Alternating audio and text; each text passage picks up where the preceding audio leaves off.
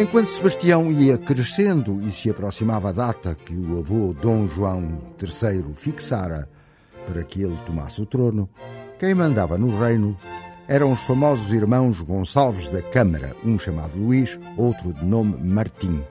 Punham e dispunham dos negócios do Estado. É certo que o regente continuava a ser o cardeal Dom Henrique, mas não contava para quase nada. Fora escolhido pelas altas instâncias da corte em prejuízo da rival Dona Catarina, mais voltada para os interesses de Castela e de Filipe II. E é ela mesmo que vamos encontrar numa sala do Paço, num dramático diálogo com o grande mestre e educador de Sebastião. Faltavam uns dias para o estranho 20 de janeiro de 1568. Tinham desejado, portanto, menos de 14 anos. Mestre Pedro Nunes, Sei que aqui vindes para tentar convencer-me de que a coroação do meu neto deveria ser considerada para mais tarde. Com efeito, Alteza, de há muito conheceis a minha opinião a esse respeito. Mas vós não desconheceis o testamento de meu marido, desaparecido no ano findo, o de 57. Desculpai, Alteza. Testamento? Que se saiba, vosso esposo, o senhor Dom João III, não deixou testamento político. Mas entregou-me papéis que valem como tal. E, portanto, entendo que é a vontade dele que se há de cumprir. Vós sabeis como ninguém que me esmerei o que pude e o que não pude a fim de dar ao jovem Sebastião, que sempre considerei meu filho, a mais elevada educação. Ninguém aqui disse o contrário, mestre Pedro Nunes. Qual é, pois, a vossa reserva? A minha reserva? Sebastião está tudo menos preparado para dirigir o reino, senhora Dona Catarina. Pode saber, e sabe, muito de geometria, mas adiai o dia em que ao rei se entrega do governo.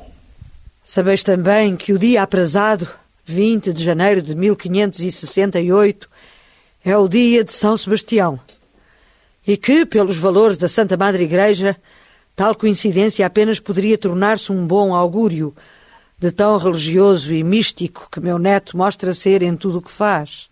Permiti-me que vos diga, senhora Dona Catarina, pelo contrário, como conhecedor da influência dos astros e dos altos estudos matemáticos, temo bem que este dia aprazado para a subida ao trono do jovem Sebastião apenas é tido como altamente nefasto no juízo astrológico, 20 de janeiro de 1568, determina que seu reinado será instável, cheio de inquietação ordinária e de muito pouca dura.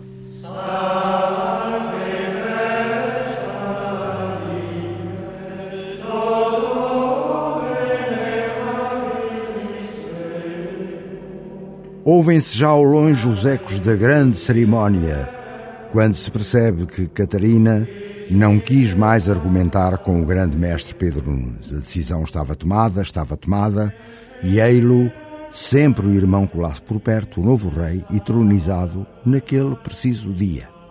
E logo se viu que Sebastião vivia com uma obsessão única: ir à África, combater os infiéis e alargar o território.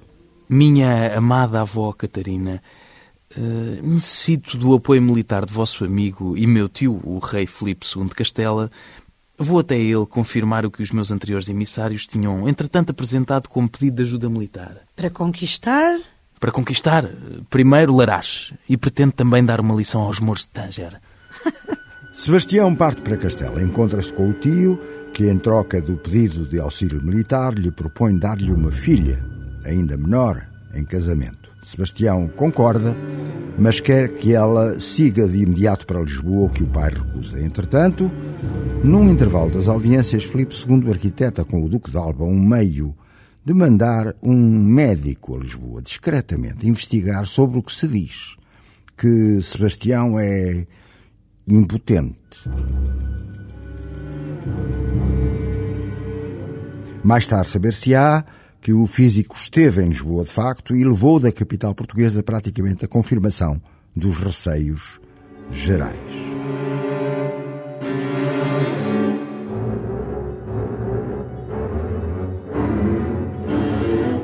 Regressemos, pois, ao encontro de Sebastião, que disto nada sabia, com o tio Filipe II de Castela.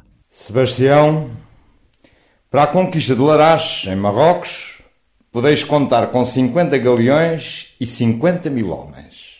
Era o que o jovem rei português queria ouvir, mesmo assim puxa de parte o Duque de Alba, sempre presente e braço militar de Filipe II, além de primeiro-ministro, e... Duque, de que cor é o medo?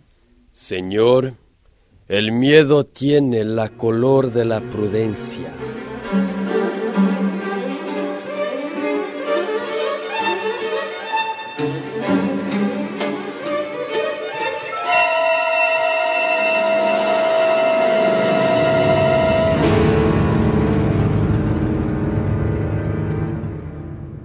Sebastião regressa a Lisboa, longe de suspeitar que o tio Filipe II de Castela nunca vai cumprir as promessas de ajuda militar acertadas.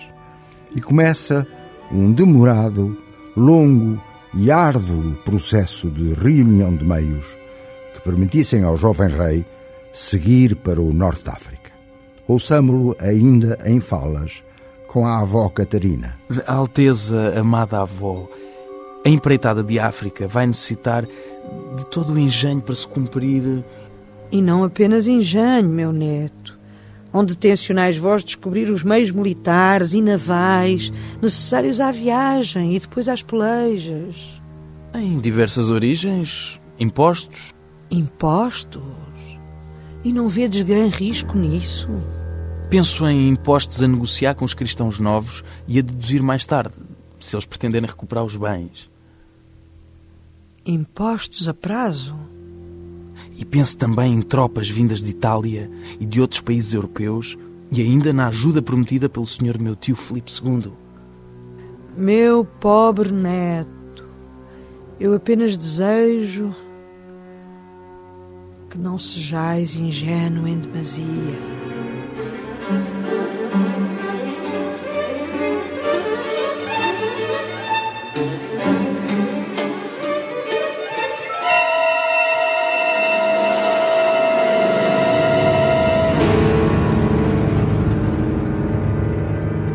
Mas foi mais do que em demasia. Sebastião preparava a viagem para o desastre, deixando atrás dele na penúria e mergulhado em ânsias todo um reino